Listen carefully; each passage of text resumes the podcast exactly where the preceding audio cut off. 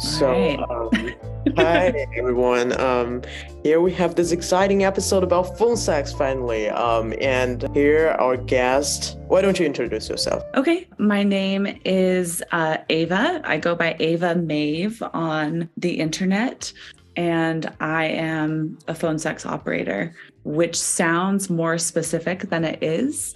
And hopefully, we can get into this because there's also a very large component of what I do is actually chatting. So it's not even on the phone, it's texting. And so hmm. phone sex operator is the umbrella term for what that is. Okay, I would like to know more about like phone sex operators. That that sounds really humble, but I guess you you gotta like do more than that, right? Yeah, I mean it it is it's it's interesting because in my in my personal life, I've tried recently to talk more openly about it because it's a it's a part of my life that I enjoy quite a bit and I find it very interesting. And in describing it, to your point, it sounds very humble people hear phone sex operator and they think you pick up the phone and it's some dude moaning into the phone and you reciprocate and he ejaculates and it's over. But that is a fragment of what what the work is overall. A large part of it is rapport building. And so, yeah, to your point, it sounds humble, but the majority of good phone sex is actually building a relationship with someone and building a trust and a rapport before that moaning into the phone and coming moment. Oh wow, I didn't realize that. I thought like I thought it was exactly like the, No. You build trust with this relationship with your client. Yeah. Yeah. Yeah. Yeah.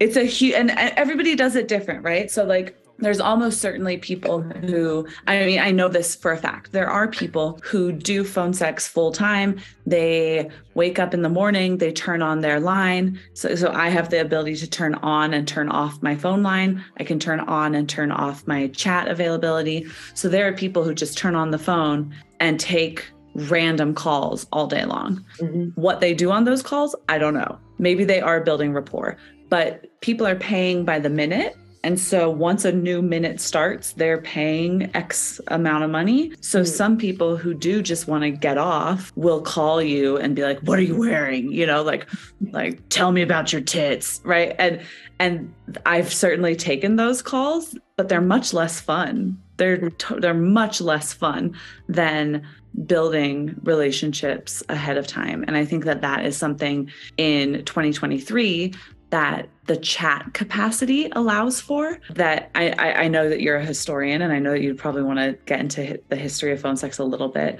You know when this started there was no capacity to chat with someone first. It mm-hmm. really was just pick up the phone and call them. And now you're paying money and if you want to get off you want to get off. But with this chat capacity you can build rapport before you're ever live on the phone yeah, definitely. I, I'd be curious to know because it sounds like really you have a really flexible working hours. Do you have a preference though? Like, do you like to work more at night or during the day? Yeah, um, I guess this kind of could be a segue into how I started doing it to begin with. Mm-hmm. If you want, yeah. because I think, yeah. So I got into doing phone sex during the pandemic. So everybody was at home and I was at home. Not everybody, right? Let's be fair. Not everyone was at home. Many, many people were at home. Many, many people were very isolated. As somebody who was working from home, who didn't have to be anywhere, who w- had to be live on Zoom with my work for a very discrete period of time every day, I would get up and turn on my line and stay on for the whole day there's some risks to this, right? So the risks to this are if you turn your line on and you have it on and you get a call that comes in and you are washing dishes, you, it's kind of a mad scramble to be like, oh my God, like, where are my headphones? Like, where am I? Ah, I have to, like, I have to go in, in I have to, like, settle my body so I don't sound like I have just been surprised by this call, right? There's all these things that go into whether you want to have your line on. And so if I was at work, if I was on my computer all day just doing boring stuff and I had my line on, I could take a call and be calm and be present and be able to take it and not sound flustered. That has become much less common for me now because I'm not working from home. And Mm. so I don't get the business that comes between nine and five, nine and six, Mm. because I can't do that at work. I can't chat while I'm at work because I'm on work's internet. You know, I can't, I can't be available during nine to five. There are a lot of different theories about when the best hours are for this. And I don't know if any of the theories are true. I think that there's always going to be somebody who's trying to get on the phone at some hour in the day. My volume, I, the, the most money I make is actually in the middle of the day during the week. Hmm. And I don't know why. Huh. I don't know why. I, yeah, I, I can't quite figure out why. Maybe it's because that's when people are actually alone and bored, or alone and lonely, or alone and trying to kill time. It's a lunch break. It's they're working from home and their wife is out of the house, right? I don't know what it is, but I have not had an incredible amount of luck during the evenings, like between seven and 10. That's not a busy time for me usually. I guess my guess for that is like perhaps the opposite. It's like I think when people are really stressed by work, they want to have you know they want to have this type of thing to to relax a bit and then you know go focus. But I mean, it's it's interesting to guess. Uh, but I have like two questions out of that. Um, conversation. It's like I had this conversation with another friend. They had a really stereotypical understanding of uh, the phone sex industry, especially that they think when I asked and they said, you know, are people still doing that now? You know? Yeah. and they were like, Yeah. I mean, I had the same reaction. I had the exact same reaction.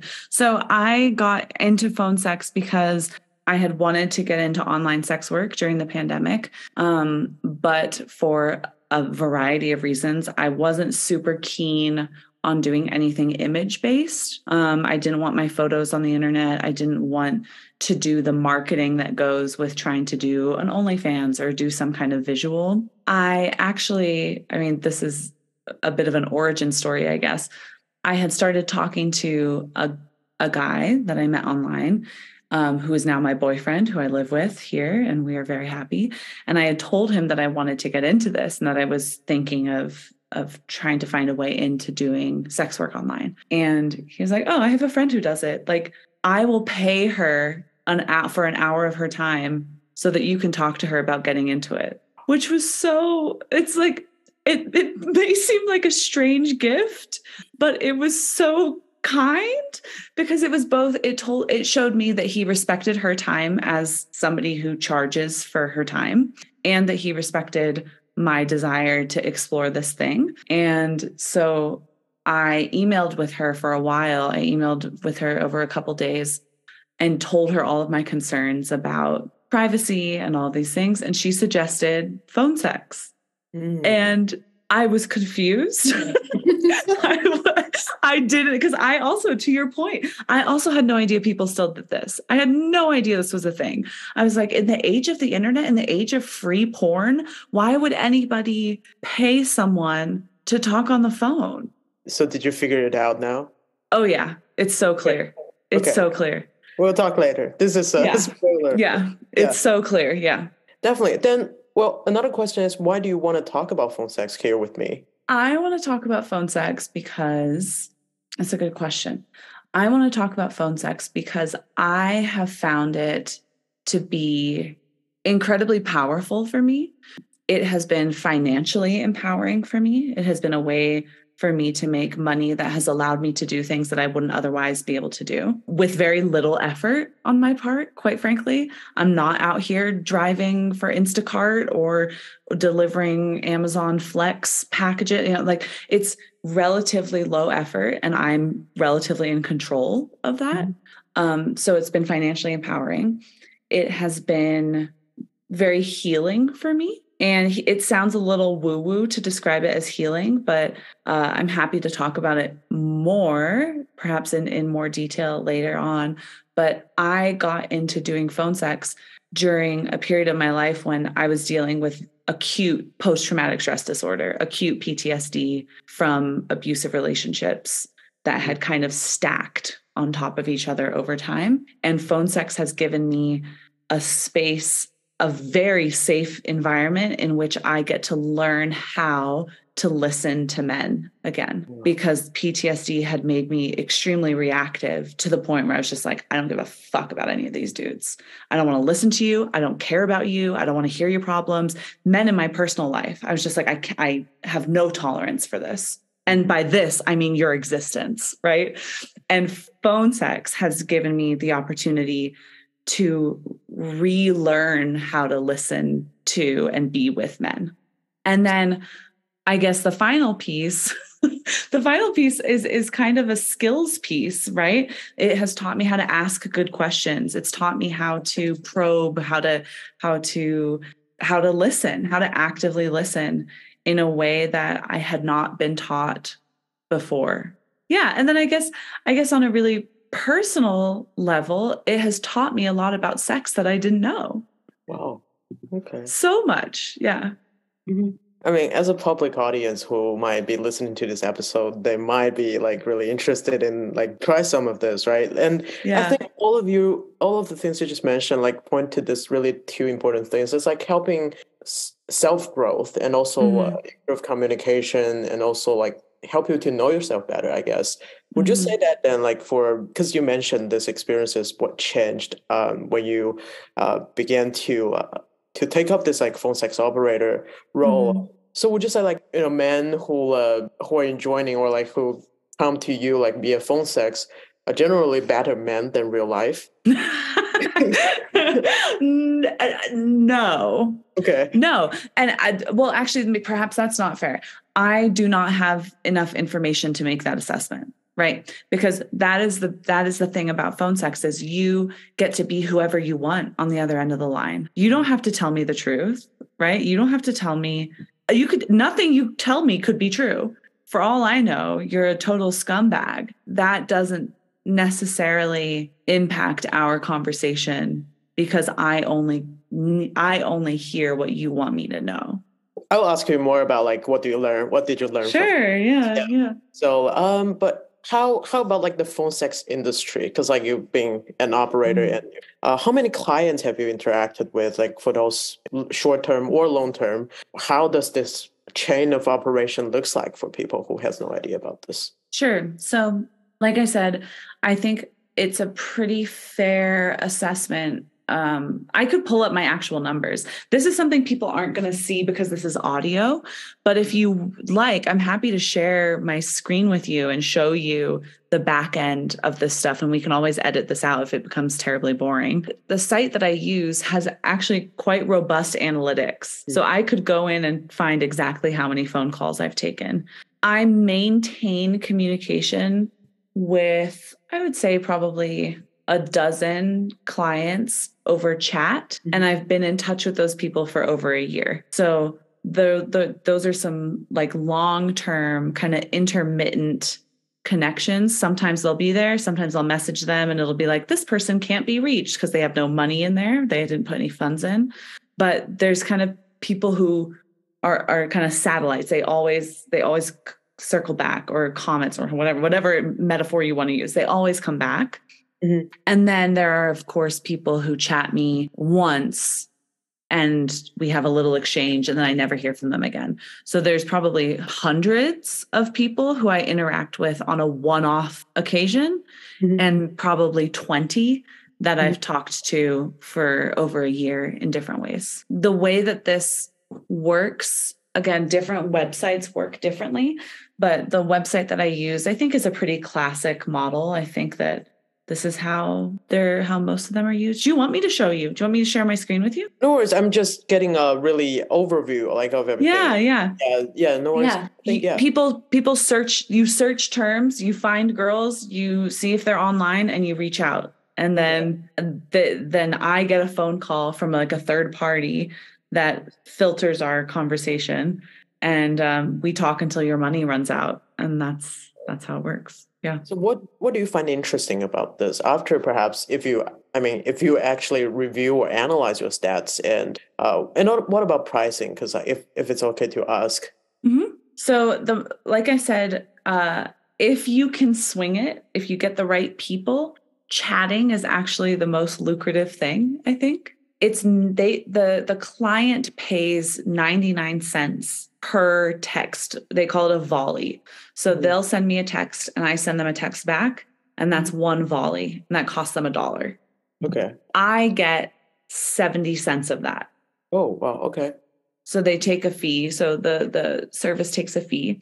Mm-hmm. um, and so if you if you can be present and this is why it's so good if you work from home if you can be present and catch every text that comes in and respond you can you can make so much money. And if you string it out you string i feel like i shouldn't be saying this because but yeah. i mean at the end of the day we're trying to make money right? It's you're trying to make money. Of course you're building relationships but you're also trying to make money. And so if some guy asks me a question if he asks me two questions i'm mm-hmm. only going to i'm only going to answer one so that he has to ask me again. You see what i mean? Oh, you nice. want you want to draw out the conversation Okay. That way. Phone calls are more expensive.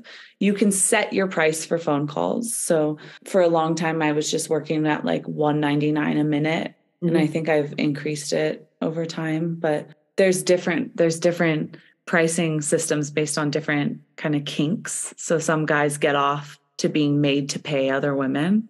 Like mm-hmm. the fact that they're paying $10 a minute like turns them on, right? And so you can play with that also. Okay, gotcha. That's a lot of good strategies. I'll keep in mind. And also, like when you mentioned this empowering, I still have this like lingering in my head. It's like, so how would you assess like the client operator power dynamic here? Yeah, I have the power. Okay, nice. Um, that like, feels that feels like a non-negotiable. It feels obvious to me. I can hang up whenever I want, and I'm not penalized. So operators are not penalized for ending a phone call. So if I get on there and the guy's a raging lunatic and is totally doing something that freaks me out or that I didn't agree to or that we didn't talk about or that doesn't feel good, I can hang up. Mm-hmm. And so this is the kind of the function that I have found so healing mm-hmm. is like, yes, if I listen to you, there is a net benefit for me in that I'm making money. But also, if I want out, it's over. I'm done. I don't want it. And I can leave. That's good. Yeah. And also about the chat thing, because how you mentioned, like if, if you type, you know, respond fast enough, you can make more money. It's like, have you heard of like this character AI? And so it's like uh, this AI world where um, people are uh, they can build a persona for this uh, artificial intelligence to act according to um, their own wishes. So like mm-hmm. the character AI are basically characters, and they re- respond and they write text the text back to um, whomever, mm. uh, and then they have they can have they can engage in this more romantic or sexual conversations. It's I'm so glad you brought this up because I've been actually I've been thinking about this a lot. I think that a lot of online sex workers, specifically phone sex operators, have been thinking about the threat of AI or however you want to put it. But I think the reason why phone sex continues to exist in a world of free pornography is that it's human. And so I don't know, maybe one day you'll be able to get an AI to simulate breathing into the phone like you're about to come. Uh, I don't know that AIs can do that yet, but that's what gets these guys off is that very human element of knowing, of hearing that somebody on the other end of the line is going to come. Gotcha. And so, sure, you could create a chat bot that will chat with you about it, but I think that that piece will be missing at least for a little bit. Who knows? Never say never, but I think that that piece will be missing for a while. That's fair. Like, I have like you know I am so curious about this, so I keep throwing these like questions at you. Yeah. It's, how about queer communities? Then do you see um, the presence of how how does that play out? Yeah, I have not had a single woman chat me on these platforms at all. And my posts are not necessarily gendered um, in terms of what I'm offering. There are parts of, of my listings that could be that that are clearly gendered, but there are other parts that could remain open to whoever wants to call. And women just don't call. So women just don't call. There there is a, a significant amount of money to be made uh, by men who are willing to engage in queer uh, conversations with other men. Okay. I talk to people a lot about this. I talk to friends about this. I'm like, but this is a service that men men use. Okay. I feel pretty comfortable saying that overwhelmingly phone sex is used by men. Yeah, okay. which is which is it's kind of weird, isn't it? Or is it not weird? Maybe it's maybe it's quite predictable. I think I need to search into that. I think there's definitely like more of a gender, culture, sexuality, and race, and all that elements yeah. in this service that I need to look into it. Um, yeah. Thanks for getting this started because like this would be a really good beginning. Um, how does that, if you don't mind answering, like how does this all affect your personal relationships? You have a boyfriend, right? Yeah, I mean it. I have not. So I'm non-monogamous. My relationship is non-monogamous. It's open. I date other people. My partner dates other people. Phone sex feels like a superpower to me. Mm-hmm. Like it only feels like a net positive to me. I tell people who I date about it. Some people are very interested in it and they want to know more uh, about my experience, and some people don't care. But I'm dating people who are in enough non-traditional kind of situations and spaces where it, it doesn't at least so far it hasn't turned anyone off to me mm-hmm. but some people are more interested or less interested in it if that makes sense okay um, but I, I, also will say I got I got into this when I was living alone. So I got into doing phone sex when I was living alone, and now I live with my partner, and that has definitely put a damper on my business only because I feel self conscious about doing it in the same house. Like, I don't like feeling like someone's listening to me. Sure. Uh, I mean, because you mentioned I'm a historian, I'm going to finally ask this question. So, what's your interpretation of this history? The history of the phone sex industry, or like the history of your experiences with phone sex? Okay. I have to admit that I don't know a lot about the history of phone sex. I know that it really kind of took off in an American context and probably abroad. I don't know abroad, but when operators were no longer a thing, right? So it used to be that you'd call a switchboard and the operator would put you through to where to whom, whomever you were trying to talk to.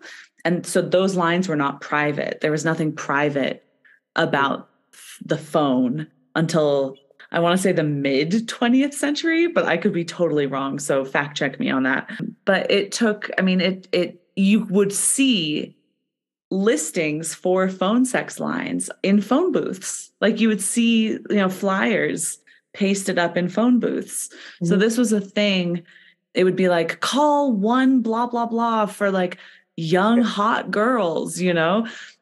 I don't know anything about how people got paid during that time. You know, I don't know how people got paid. I don't know how any of that was centralized. I don't know if it was legal. Like, I don't know anything about that. It is a persistent medium. And we touched on this a, a little bit already. It is persistent in that the website I use looks like it was made in 1992. Like, it's so old school and people still use it, you know?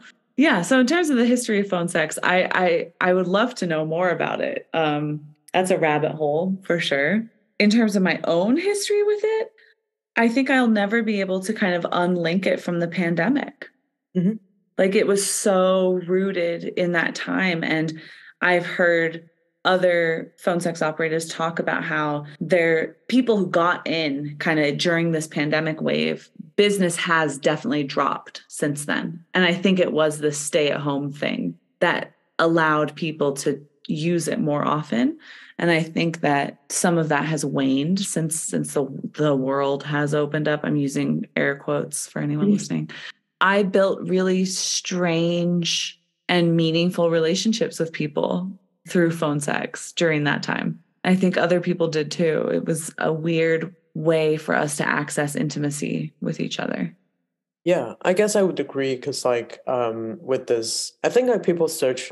We can talk more about this, like people's in, incentives or motivations to uh, seek phone sex during the pandemic. Yeah, you know, I think that might be a little bit different from uh, what they usually hoped for from phone sex. Yeah, yeah. So yeah, thanks so much, like, for this uh, really um, I think I learned a lot from the conversation just now, but we're going to dive into the more the details of how and you know the the really basic thing about phone sex, and also like mm-hmm. uh, we will dive into the more intermediate and more the hardcore level of this, this conversation. And first of all, it's like for the for the newbies, like who never tried this um, before, we could like try to explain the basic stuff. Um, and mm-hmm. just like based on our ex- experiences, uh, I probably have a re- very different experiences uh, with phone sex than yours. It's like I'm not professional. I only have phone sex with my intimate partners. Um, oh my um, god! Wait, I totally forgot that people did this. okay. Yeah. Why? okay, that sounds weird. Okay. Why? Like so funny. I I completely forgot that like people like normal people have phone sex with their partners. Of course. Of course. Okay. Continue. Wow. Yeah. yeah. Okay. Yeah. I mean, we. Yeah. I. Uh, most of my relationship are tend to be like long distance uh, yeah. period of time. So like we use phone sex and we enjoy phone sex. I think I will talk about it more. Yeah. Like, but first of all, it's like so like what is phone sex? What do we do when we do phone sex, and why not dating or but just phone sex? I don't know. What do you do when you do phone sex?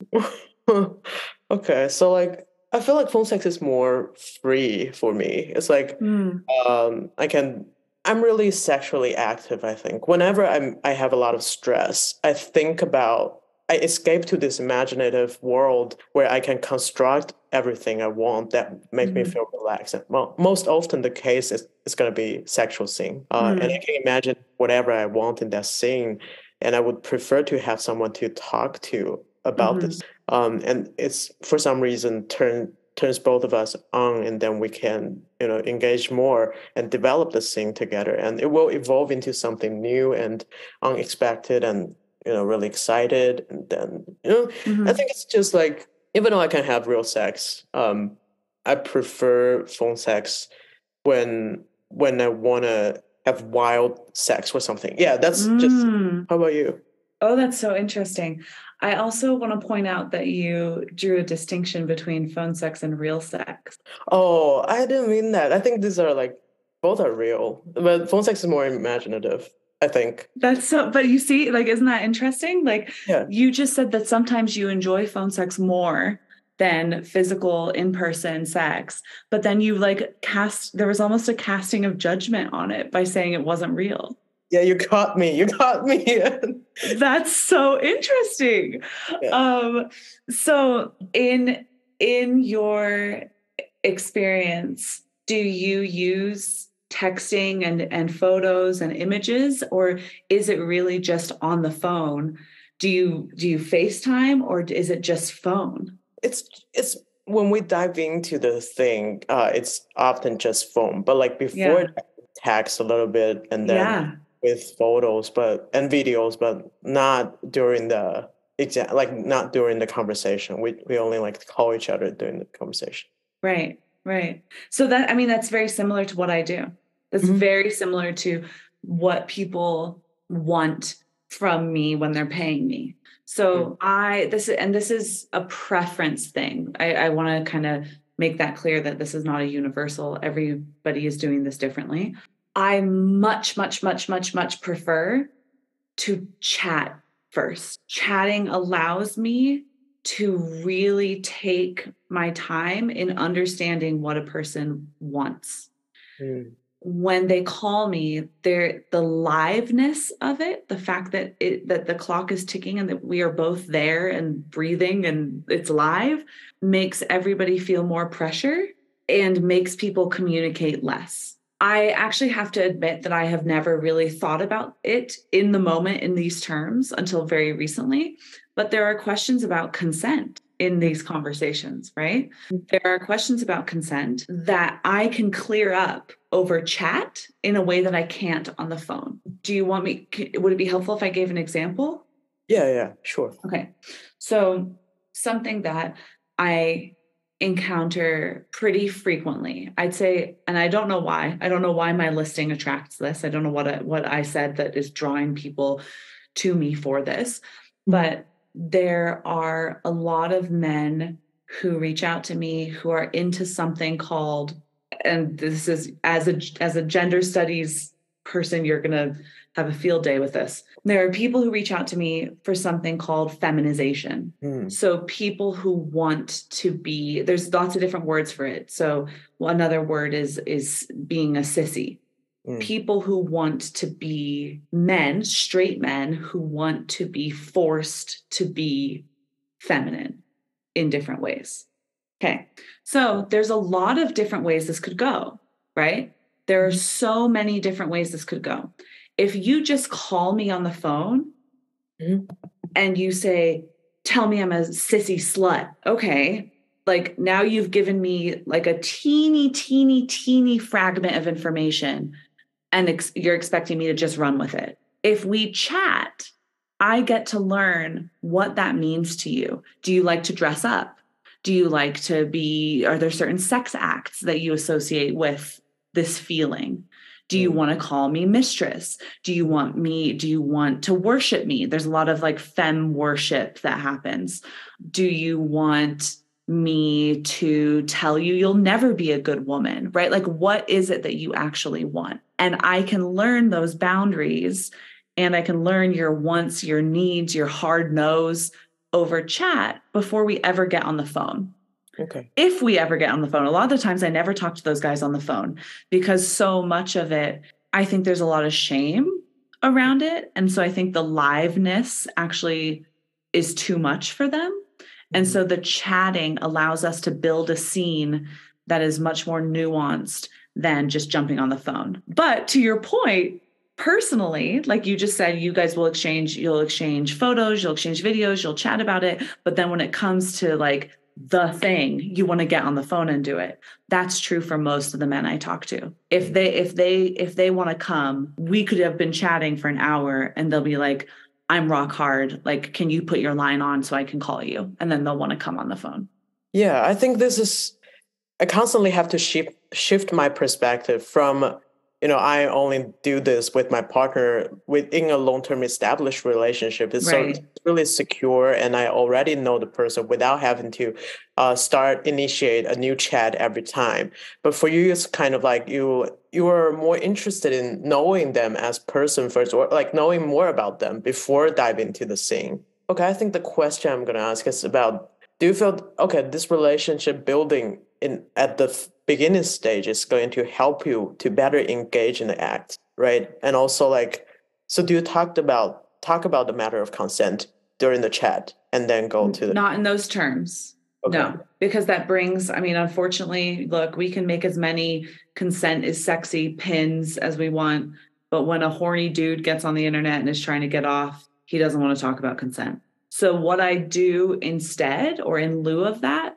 is i ask a ton of questions I ask so many questions. So, like, oh, wow, I noticed that your handle is give me big breasts. What does that mean to you? Do you actually want big breasts? Do you already have big breasts? Are they growing right now? What if I could make them grow right now and they would never stop growing? Is there a is there a big that's too big? Right? This is the sort of like this this kind of probing, right? Mm-hmm. Is how you test the boundaries. So oh. if I ask you, if I ask this person whose handle is make me grow bigger breasts, mm-hmm. okay, and I say, wow, how big do you want to get? Then I have some parameters, right? So that when we're on the phone, I know kind of how, if I cross this line, it's no longer hot.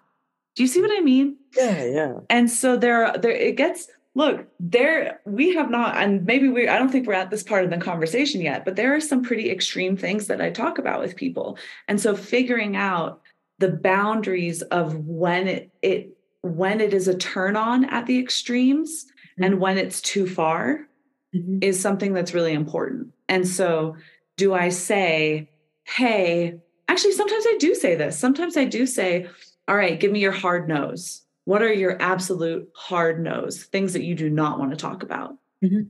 and that is something that is absolutely a conversation about consent but mm-hmm. is not couched in yeah. the, the the terminology i guess. I think yeah i understand that point. Yeah and also like in this case then um when you when you mentioned this like about being the true self and never like n- there's no truth or hardly there's any truth yeah, in this yeah do you put in like different characters? Because like based on my experiences it's just like in everyday life i appear really soft and just like people who encounter me or as friends they always think that i'm a you know i don't have a really hot temper or something. I'm not tough mm-hmm. at all but like in sex or like at least in phone sex or like you know in whatever kind of sex i'm kind of the opposite character Mm. how do you feel about that like do you change your characters like in this different act and how do you feel like Yeah. So I the the easiest phone sex to have is the stuff that you're already into, right? So that's the easiest and perhaps most fun stuff for me is when somebody responds to the parts of my listing or my posting that are actually my true interests. And that gets to be very fun and I don't play a character at all. Right? There is no character, it's me there's some danger to that, right? Like there are certainly sex workers who will never be them, who will never be themselves. It's much more fun for me if I get to be myself. So I'm quite bad at that boundary, I have to say. And it has burned me a couple times. It's burned me once. I'm happy to talk about that, but um the spectrum of stuff that people want Mhm. means that one guy will truly want girlfriend experience, right? He'll just want to chat all day about how he how he's doing and somebody else will be like smother me with your ass, right? Like and so that spectrum does mean that I have to flip into different modes. Mm. And sometimes I don't want to. Sometimes if I get that message smother me with your ass, I just turn off my line. Right? Mm. I just turn off my chat to preserve the facade that one day I will do that because one day I will. okay yeah Does that make sense? So, it, but I mean, this might be a little deep. This might be taking it a little deeper than, than you want. But um, I feel very lucky that I have a, a very sex positive, kink positive, sex work positive therapist um, Mhm. here. And she and I talked pretty recently about um, who I am when I am dominating clients Mhm. in this space. So domination, people hear domination and they think like like crack the whip, like leather suit, you know, whatever. Obviously this is phone sex, so it is psychological. It's not crack the whip. It's psychological, it's manipulation, it's degradation, it's it's it's mind games, right? And it has been very challenging for me to cope with the fact that who I am when I dom comes very easily to me. Mhm. But she's a bitch, right? Mhm. She's not like she's mean and she scares me.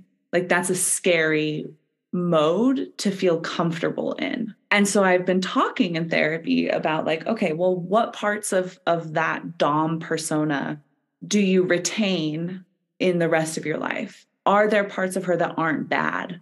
Mhm. And can you see the parts of her that you're labeling as bad as something you know how to do as a coping mechanism? I Mhm. know how to be mean because I've had to be mean to protect myself. And so how can you be how can I be kind to kind of the way that I've alchemized that if that makes sense? Does Of any of that make sense? Of course, that makes sense. I mean, Okay. yeah, that's really helpful because, like, I can see how different persona inside you could protect you in certain ways. Like, just like pick some of the elements out of it. You know, you can use that in your real life. You know, Right. just- yeah, I, I understand totally. It's also And- interesting, uh, kind of, this is kind of a blend of the two questions of this one and then kind of how it's impacted my personal relationships. Is that for me personally, this is again totally personal, doming doesn't turn me on. Like that's not, I don't, it doesn't get me off to do that. I love the money it makes me. Mm, Like if I find somebody who wants me to dom them, I will try to keep them on the line as long as possible because those men will pay you to do it okay. but I'm not get I'm not sexually gratified by it. When I encounter men in real life want or desire to be more submissive, it's a total turn off for me. I don't want to do it. Mm. I don't want to do it. And like literally I've had to like tell myself like you I I only dom when I'm getting paid. I only dom when I'm getting paid. Like if I make my if just because I want to I want this man to like me, if I if I let myself dom for free so that he likes me, that will feel like a violation for my for for myself because it's not it's not what I want. I want him to like me, but doming doesn't get me off. So what am I achieving by doing this? You see what I mean? Like Yeah. this mantra of like I only dom when I'm getting paid has been really important for me in terms of boundaries in my private in my you know private relationships. Yeah, sure. Yeah, what I get from that is just you don't like Dom. It's like not even a little bit, unless it's for money. I but but the interesting thing and this comes back to the therapy bit, why don't I like her? Why don't I like to do it? I think I'm scared. I think it scares me. I think it scares me because when I when I am doming, I am using parts of myself that I have identified as bad. And so if I can neutralize those judgments, then perhaps it could be fun for me personally. Perhaps it could be arousing for me personally. Mm-hmm. But I think that I have so coded those things as being bad. It it I think there's a block there somehow. Gotcha. Yeah. I think the same. I mean, I'm the opposite. It's just like I don't like to. I don't like the submissive part of myself. Mm, Sexual act, but mhm. I don't like to be submissive in any ways. Like not, you know, just like in in real life. I think no. Mm. Yeah, that's why I hate. I don't know why though. I think I can also sense why, but it's just scary. I don't want to reflect. that. Yeah. Yeah. Mhm, I mean, look, I'm a survivor of sexual assault. mhm, many times over to the point where I I you know 10 you know 5 years ago 6 years ago if you were to ask me if I'd been sexually assaulted I would tell you I can't think of it that way or I would never get out of bed like it has happened like I cannot frame these experiences as sexual assault because it would just be horrific like I couldn't I it, it would break me I don't feel that way anymore I'm I shout out to therapy but as such setting up scenarios in which I can feel submissive. I can feel scared, even, right? I can feel hurt, but I can also say no, and mhm. everything stops is almost like rewiring the brain in a Oh. way. Okay. So every time I get to do that, there's a rewiring that says, hey, just because you feel this way doesn't mean it's going to be a disaster Mm, just because just just because you feel this way doesn't mean it's going to end as a nightmare right because you're actually in control does that, that make makes sense That makes sense. Yeah, that makes sense. I guess I can't. Yeah, I can't understand the the logic behind this until you just said this. Because like Mm, I, I've encountered a lot of friends, close friends, who were um, who also had like PTSD, and I mhm. I mean, I try to figure that out, but like I think you're explaining this um, really clear. I think they will. I mean, perhaps they might feel the same way. Uh, It's really empowering for you to share this. So, like, okay, so like, let me conclude this new part. You know, this Yeah. for newbies is like, um, what would you? What What are some of the concerns or suggestions or advice you would give to people who who are interested in this um, info sex? Or, i don't have any concern i think that in terms of sex work phone sex is probably it my experience has been and i feel like i should knock on wood right? Like touch wood. It feels incredibly low risk. It's incredibly low risk. You don't even have to use your own photos. I would say like if you if you make a listing and you don't want to use your own photos pay the model whose photo you're using. Like there are models who will sell you their photos to be used on sites Mhm. if you want to represent yourself as somebody different than than who you are that's a thing that many people do is pay models for their photos. So it feels very low risk to me. Uh it's incredibly flexible. We talked about hours. It's so flexible. You could only chat if you wanted to. Mhm. um you don't even have to talk on the phone. Mhm. i think this might this is both advice and a concern. The websites are properly flooded saturated with listings there Mhm. are thousands of listings Mhm. which means that if you want to gain traction on the site you need to find a niche Mhm. you need to identify a niche and the more taboo or weird it is the better your chances if you just go on there and you're just like girl next door like call me for a good time there's 50,000 listings of girls next door, right? Like it doesn't, nobody cares. And so if you are willing, and again, like I want to preface this by saying that I have been in therapy the entire time I've been doing phone sex, mm-hmm. the whole time. I, I've told all my therapists. I have done so much. I'm deep in therapy, deep in the sauce. If you can play with these ideas, play with kink, play with fetish, in a way that is challenging and kind of sometimes gross and weird and uncomfortable, that is how you make money. Well, it's perfect time for for us to switch to the second level. It's like what is weird, taboo, and gross like scenarios? just like I mean, you don't have to like you know name the most taboo, but like it just give us some taste. Oh man, yeah it's interesting. It's like some of these things that I encounter so frequently that they don't feel tab- as taboo to me anymore. Mm-hmm. So I already mentioned feminization or sissification, this kind of gender play is very common. I get it. I get it pretty frequently. I think the the hands down, and again, I I'm describing it as gross, but I am not. I do not cast judgment on my clients. Like I don't. It's not for me, but it does. I don't care I don't care. I don't care what gets you off. It, it doesn't do it for me.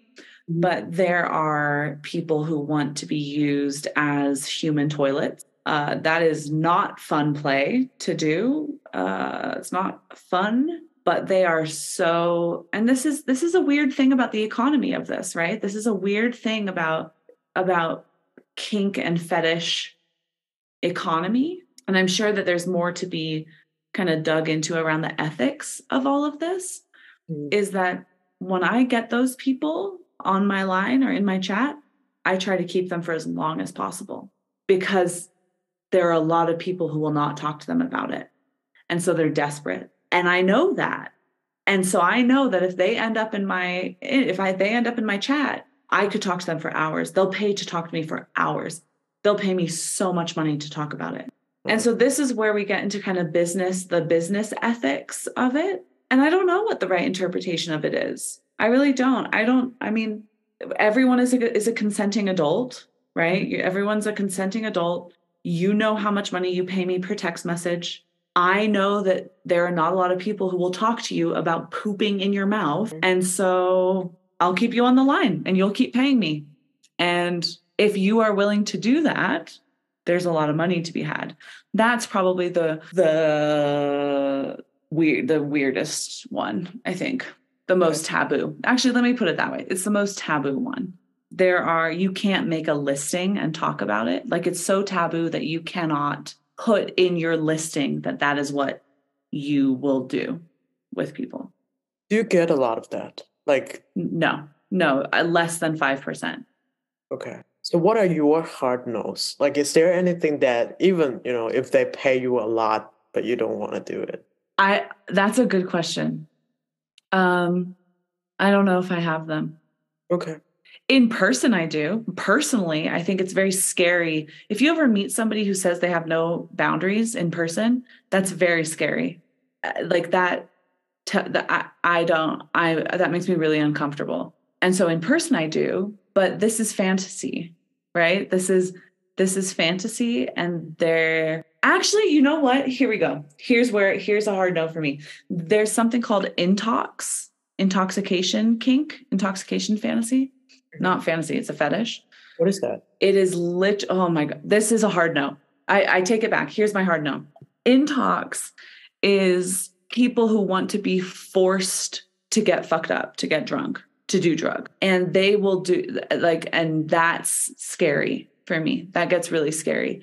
And so it it will be oh, it's a it's a kind of domination right? So it'll be like you're not allowed to touch your dick unless you take another shot. And i want to see you take the shot. Send me a photo of the shot. And that gets scary to me i think. That gets scary.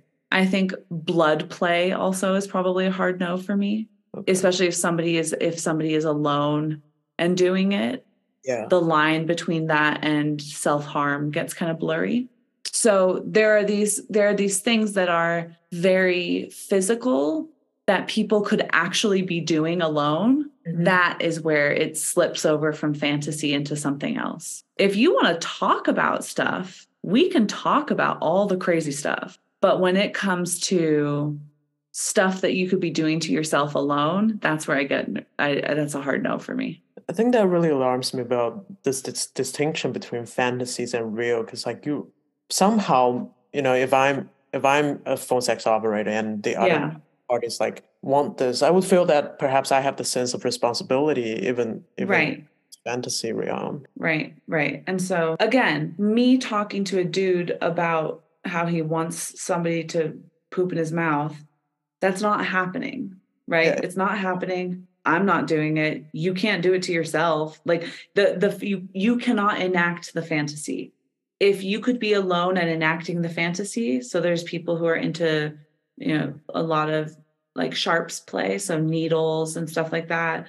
Um, intox if you could be enacting the fantasy alone in your apartment somewhere mm-hmm. i get a little uncomfortable and that's where i think i draw my lines. Sure Understood. okay let's talk about something more enjoyable i guess. What's enjoyable or not about phone sex? So like what type of conversation would turn you on the most? And i assume that people can be turned on by a lot of things. Yeah this is this is this gets a little personal. I don't know. Mm-hmm. um so my niche i don't know i have to i have to kind of assess how how much how revealing i want to be here sure yeah you know jump to another question uh, or like no no i'll tell you i'll tell you what my listing is because my or what my listing is about because what my listing is about is kind of an, an umbrella and i like some of the things under the umbrella to different degrees, but I don't really feel like getting into what which exactly is my thing. Sure. Um, so my listing is under a category. It's uh, called BBW. Do you know what BBW stands for?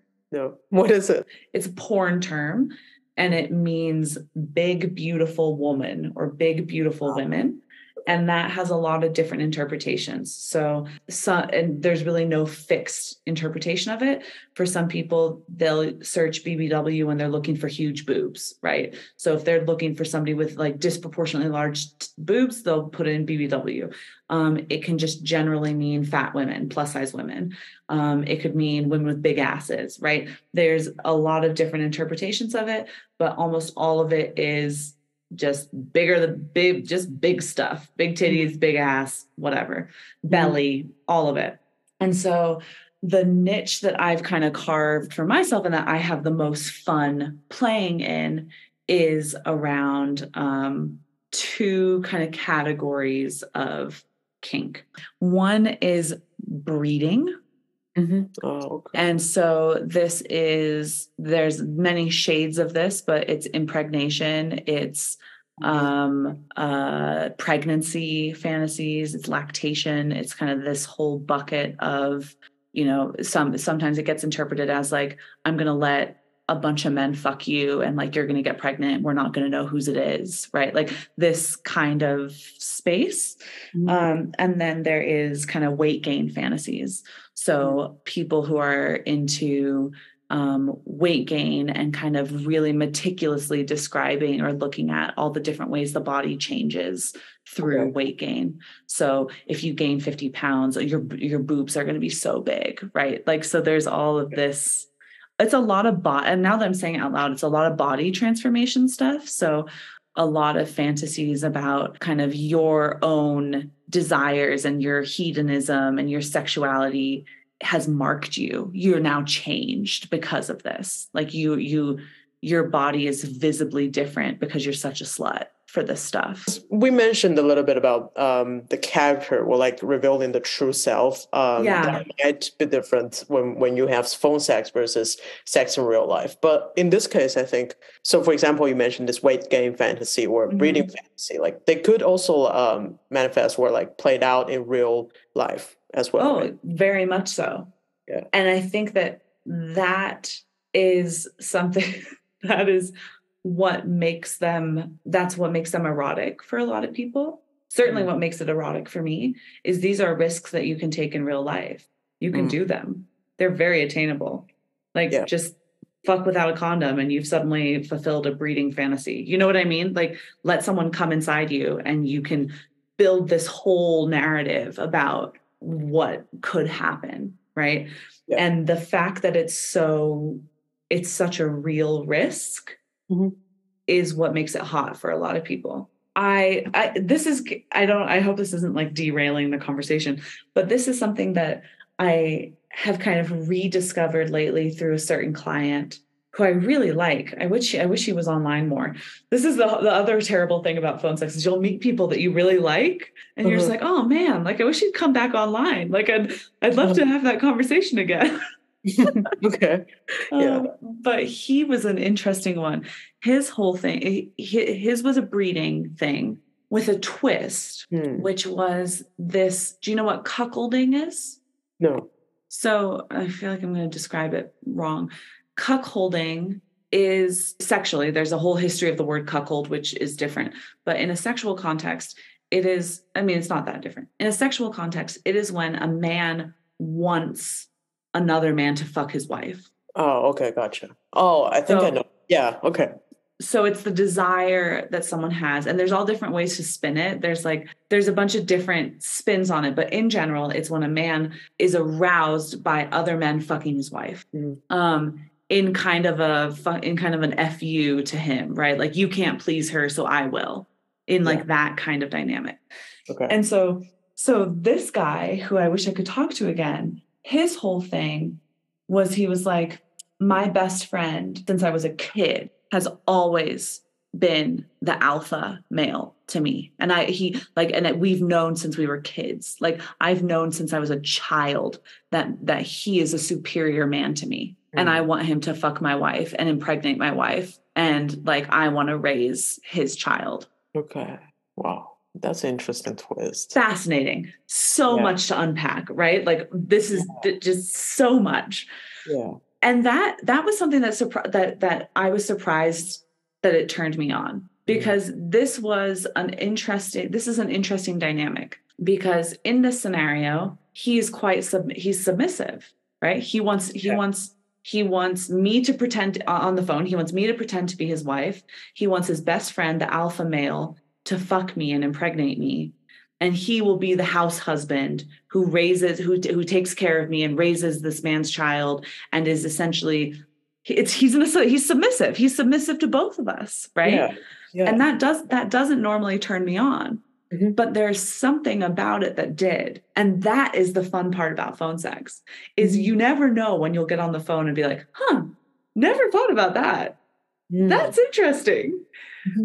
And those are the fun moments where where somebody come there's something that someone brings up that turns a, something on for you. Um mm-hmm. yeah it's cool.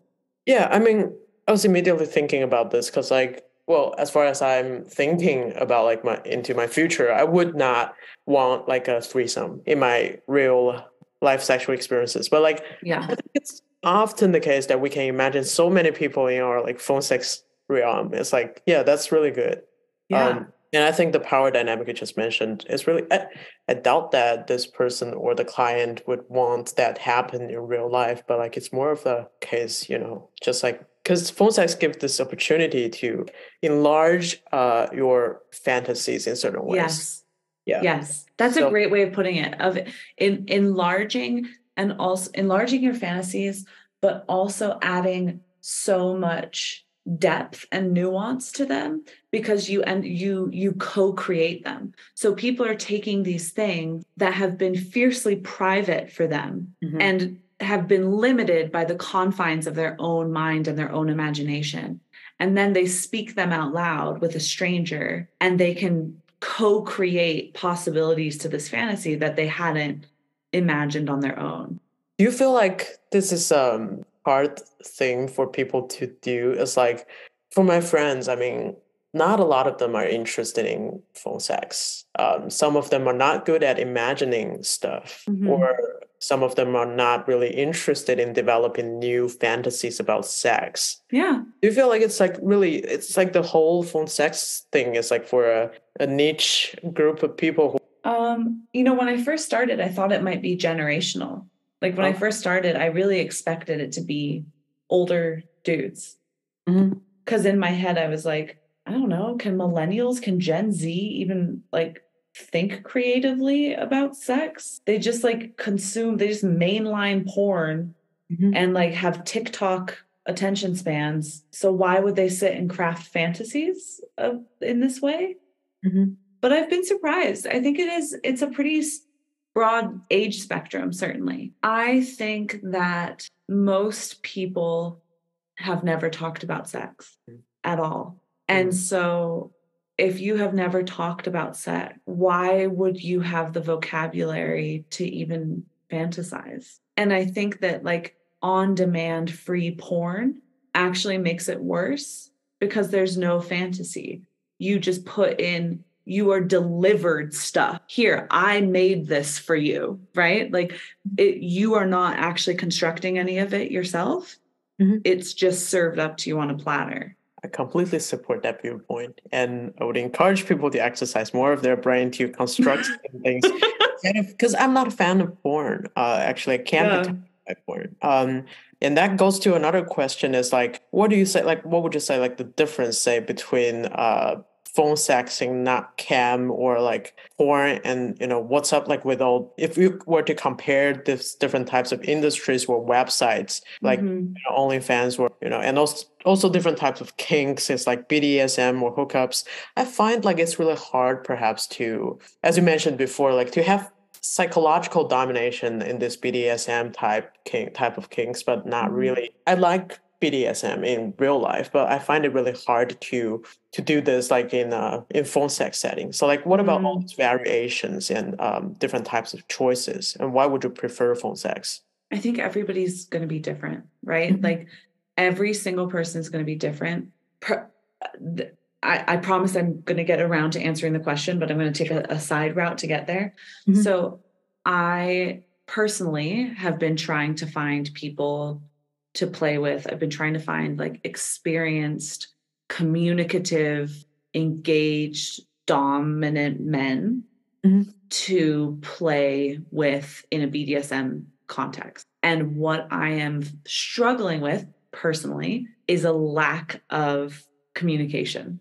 And maybe this is actually why I have found myself in phone sex because the wordiness of it, the talking, the descriptions, the communication, the mind games, the texting, the photos, the the the constant stream of communication is what personally does it for me. But there are other people who want a very discreet scene. They Mm. want a very discreet moment of power exchange where they say, I'm going to come over to your house. You're going to tie me up. These are my boundaries.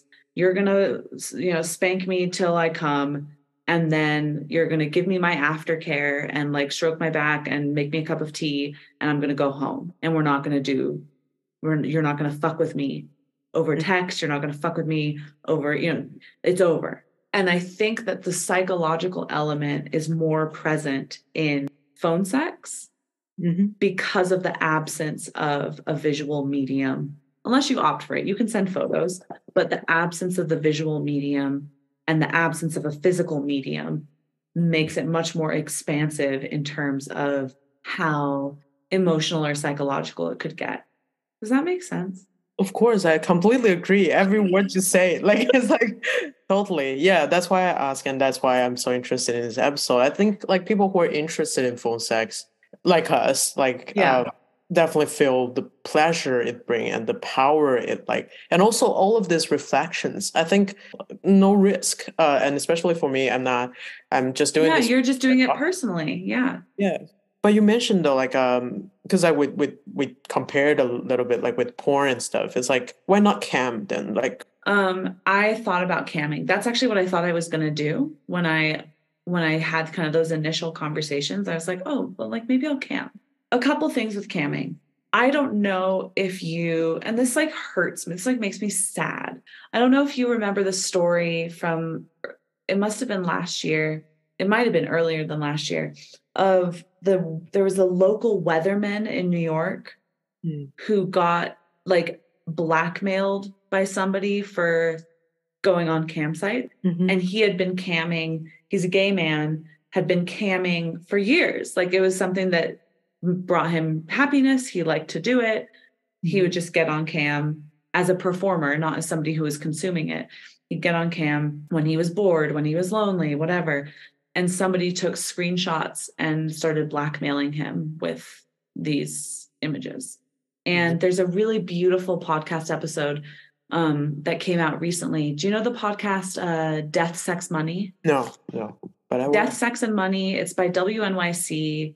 Some of their episodes are good, some of them are whatever. This one was an interview with him Mhm. um, a couple years after this experience. And it was really interesting and also really sad to listen to because I I saw myself in him, right? Like this is a a way that people connect to other people and it's sad that one screenshot can ruin your career and that sucks. And there are people who manage somehow to build um, to build enough clientele without showing their face. Mm-hmm. there are people who do that. It's much harder. There are people who come up with gimmicks. There's a, a sex worker who does a lot of interviews. If you if you're interested in listening to other perspectives on this stuff her name is Aella. It's a-e-l-l-a Mhm. And she actually got started camming and now her i mean if you are going to do a visual medium like camming or OnlyFans and you're going to promote it and you're going to really try to get out there and really get people to see you, you have to be prepared for the whole world to know you're a sex worker. That's how it feels. And so when she started, she was doing the way she like built her niche was she was doing my she was going on as a mime. Okay. And so she would go on with like her face painted and she wouldn't talk. And like people, because in the chat, because do you know how camming works? Actually, no. I, So- I'm not. Yeah. Yeah. So if if this was a cam site right now and I was camming, there would be a chat on the side and people could Oh, okay. come into the room, Mhm. come into the chat room, pay certain amounts of money and be like, "Show us your tits. Here's 50 bucks." Right? Like Mhm. and and so she was like taking requests like as a mime to like mime having sex with something. You're like and she built this huge like clientele of people because it was so weird. Like it was so, so it was so different. But she's now like now the whole world knows she's a sex worker because she's just fully embraced it. So i think that that is a big difference Are you being really, uh, how to say, more cautious about not revealing yourself as a phone sex operator with your close, uh, with your real world friends or colleagues? not lately Okay. I've been pretty bad at this lately, and I don't know why. I don't know why. I don't know if it's like a maturity thing. I don't know if I just don't care. Mhm. I I've in the I've recently told two coworkers, and maybe that's a mistake. I'll find out. There is an interesting thing about these platforms, which is like if somebody I know finds me on these platforms, that means that they were on these platforms. You know what I mean? If you find, if you find me on a phone sex site, that means you were on a phone sex site. yeah. So who's like who are you trying to embarrass? I don't know. It's like mutually assured destruction. It's like I don't know. I I have told I think all my close friends know. Mhm. Um everybody I date. I wish I could talk about it more, Okay. which is why I'm doing this podcast because it's fun to talk about. yeah, that's really nice because I was recalling, um, well, at least when I know that you are a phone sex operator, that kind of yeah. Yeah. that's gonna be the. I totally, I have, I really, truly, at that moment, I have new respect for you and for life. It's like I remember that for years, and then you know I came up with this episode. And finally, I get a chance to like reach out and I'm, I'm- yeah. yeah, um, yeah. I mean, what's your opinions about sex work? It's like, Yeah. Mhm. Um, my opinions about sex work are I don't they're it's not that they're complicated. I don't I mean they're it's they're nuanced. My opinions are nuanced. I think the thing that most shapes my opinion about sex work is my own experience, my voluntary adult experience of sitting there going, I need to make more money. And I could deliver packages for Amazon and make 300 bucks a week working after work after my full-time job going out in in the weather buying gas doing the stuff. I could keep my chat on NiteFlirt all day long and make 300 bucks a week not even thinking about it not having to plan not having to i mean uh, look another great thing about sex work about phone about online phone sex like let me just talk phone sex specifically I do it in my pajamas. I don't get dressed to go to, I don't get dressed to do phone sex. Mm-hmm. And even that makes it different from other kinds of sex work, even other online sex work. If I was camming, I'd have to look a certain way to do it, right? If I was doing OnlyFans, I'd have to make sure my lighting was good and all the stuff, you know, all the stuff. And you don't have to do any of that.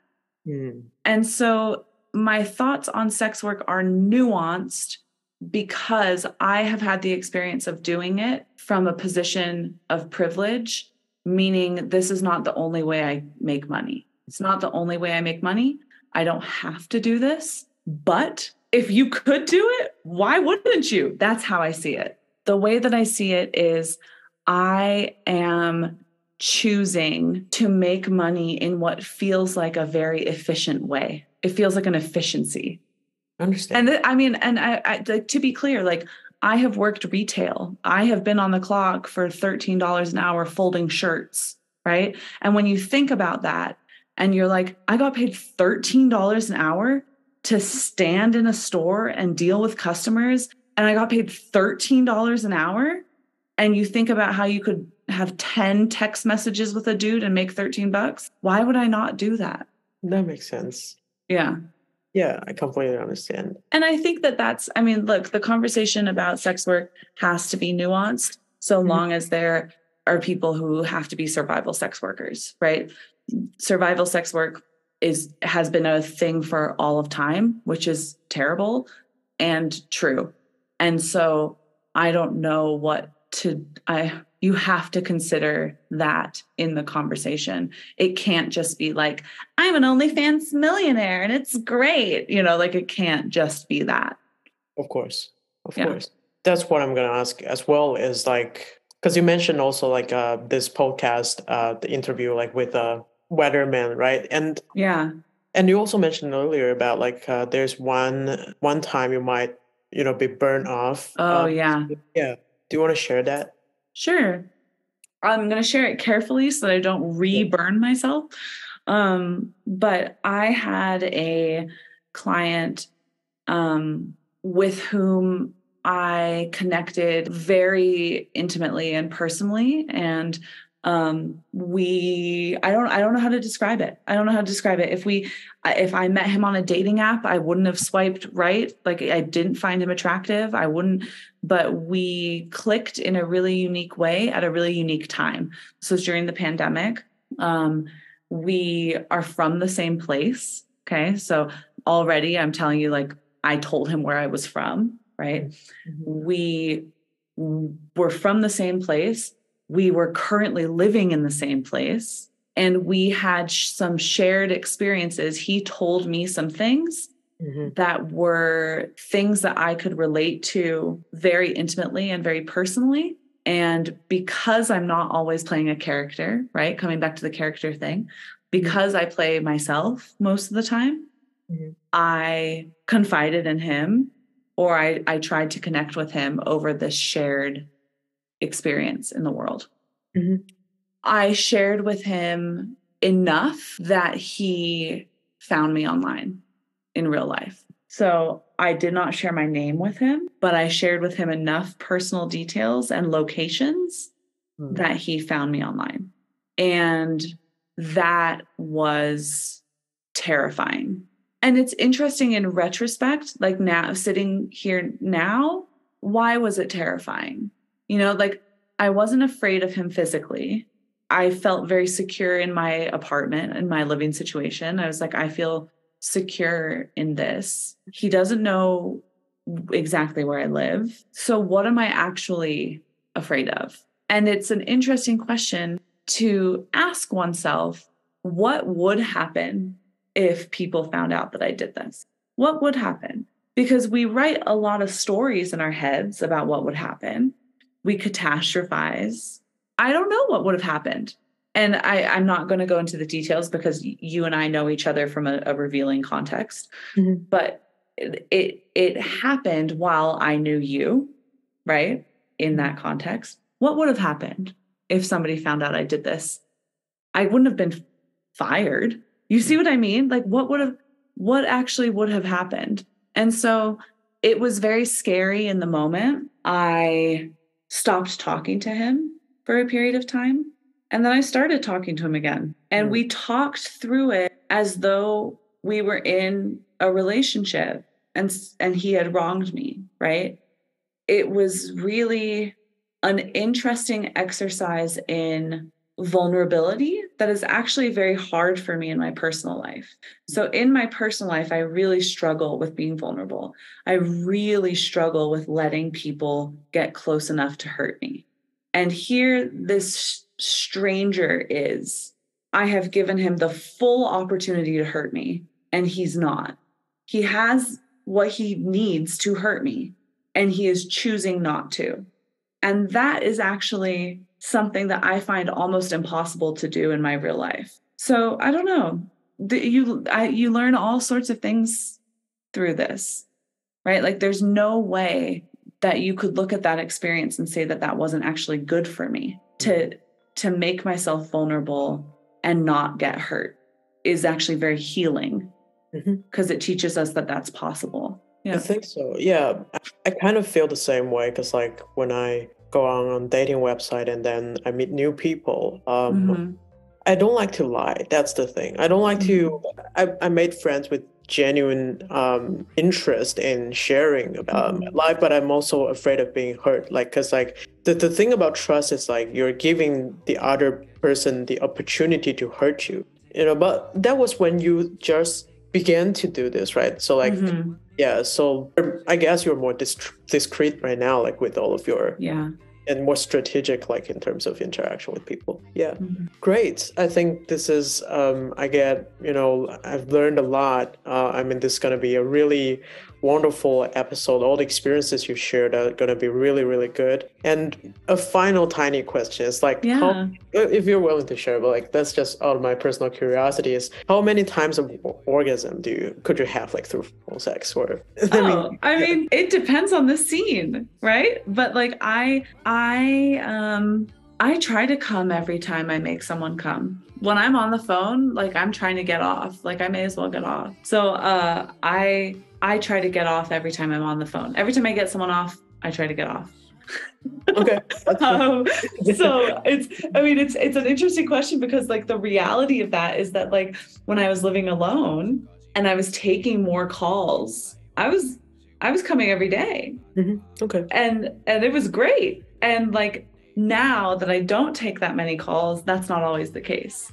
And so it's interesting to even notice that myself. Like just the other day, I this is perhaps TMI, but we'll we'll leave it on this note. The other day, I reached for a toy that I I used to use quite frequently, mm-hmm. and I was like, oh yeah, I like I love this toy, and I went to use it, and I was like, oh no, like I feel like I don't even know what this is not the sensation that I remember. And it was because I was using, I had only ever used it in context, in mm the context of a scene on the phone with a client, like with a client, mm-hmm. and like just busting it out for myself. I was just like, oh, like I actually don't like this as much. And that was really interesting to see that there were certain things there were certain sexual preferences that had developed in the very specific context of taking these calls.